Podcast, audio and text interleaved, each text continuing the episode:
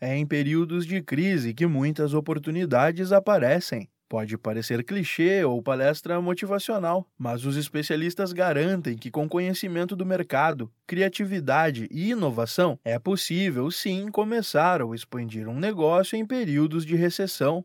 Para isso é preciso estar preparado e a receita é simples: ouvir o consumidor, seja de produtos ou serviços. O cliente sempre tem algo precioso a revelar. Depois de entender a insatisfação do consumidor, fica mais fácil para o empreendedor se diferenciar da concorrência. O ideal é formular uma hipótese para depois validar junto aos consumidores. Por exemplo, questionar se o público de determinado serviço ou produto está satisfeito com o preço, embalagem ou os horários de atendimento. A partir dessa informação, é só colocar a criatividade em campo e solucionar da melhor maneira para conquistar o mercado. As dicas para quem quer abrir um negócio em tempos de crise são: procurar uma opção com baixo investimento inicial e ter clareza sobre qual público quer atender, como explica a consultora de negócios do Sebrae São Paulo, Cássia Godinho um negócio de retorno rápido, um negócio com um diferencial importante na experiência do consumidor e aí tentar enxergar no momento de crise em qual das duas pontas você está. Se você vai atuar na ponta onde o consumidor corta gastos porque ele pode economizar e gastar menos e aí você vai oferecer a solução para ele economizar,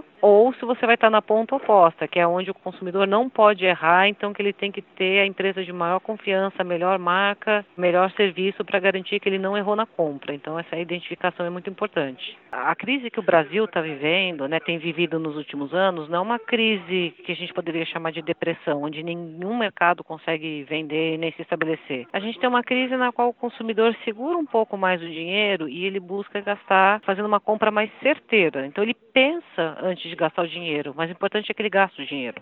O maior erro das pequenas empresas está em justificar a queda no faturamento usando a crise como motivo. É fundamental manter um controle rigoroso sobre a movimentação financeira e as atividades, mês a mês. Só assim será possível verificar se os resultados estão de acordo com as oscilações do mercado e traçar estratégias de retomada ou expansão.